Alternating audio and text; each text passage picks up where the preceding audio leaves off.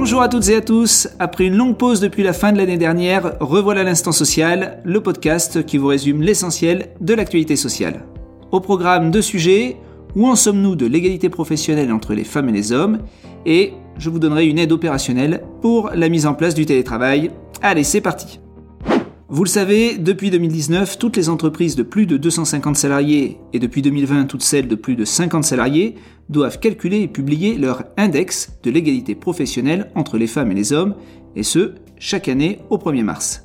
Cette année, les résultats ont été communiqués hier par le ministre du Travail et l'on constate que 70% des entreprises de plus de 50 salariés ont publié leurs notes dans les temps, contre 59 l'an dernier. La note moyenne obtenue, toute catégorie d'entreprises confondues, est de 85% et a donc progressé d'un point.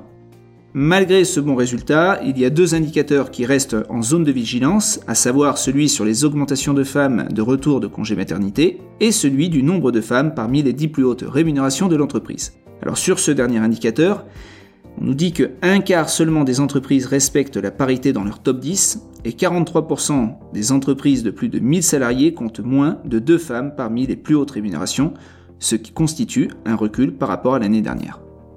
Sur ce dernier indicateur, je vous rappelle une proposition de loi visant à accélérer l'égalité économique et professionnelle qui a été déposée le 8 mars à l'Assemblée par la députée Marie-Pierre Rixin, qui prévoit en particulier que les entreprises de plus de 1000 salariés publient chaque année une photographie genrée des 10% de postes à plus haute responsabilité, avec un quota de 30% de femmes d'ici 5 ans et de 40% d'ici 8 ans. Alors on peut se poser la question de savoir si l'instauration d'un quota est une bonne ou une mauvaise chose. Eh bien de son côté, Terra Nova vient de publier une note dans laquelle sont exposées 5 raisons qui justifient sa mise en place, que vous pourrez d'ailleurs consulter sur leur site, dont vous retrouverez le lien dans la description du podcast. Je vous signale que prochainement devrait être publié un décret imposant aux entreprises d'une part de rendre visible la note de leur index sur leur site internet à partir du mois de mai 2021 et d'autre part de publier à partir du 1er juin l'ensemble des indicateurs constituant leur index. Enfin, une dernière information utile pour les DRH, sur son site, l'ANACT propose un outil gratuit pour réaliser un diagnostic en matière d'égalité professionnelle et identifier des pistes d'action alors vous le verrez, cet outil vous permet de construire des tableaux et graphiques requis, d'analyser des écarts de situation femmes, hommes, en regroupant les indicateurs selon quatre axes, la mixité, conditions de travail, gestion des parcours, contraintes de temps de travail et articulation vie professionnelle et personnelle. Vous aurez aussi accès à des fiches repères qui servent également à identifier des actions pour construire in fine votre stratégie d'action. Je viens de vous parler d'un outil mis à votre disposition par l'ANACT. Sachez qu'elle met aussi en place un nouveau service gratuit dédié au télétravail intitulé Objectif Télétravail.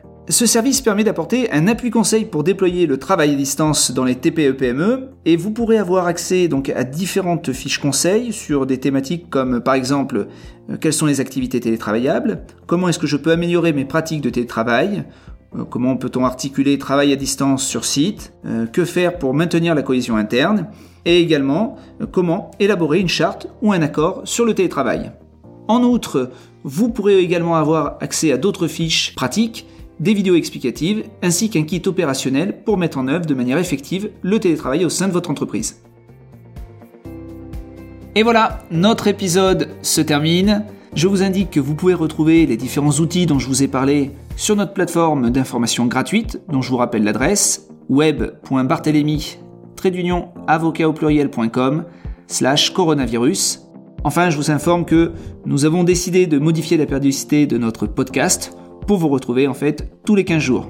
Donc, en attendant notre prochain épisode, prenez soin de vous et de vos proches. À très bientôt.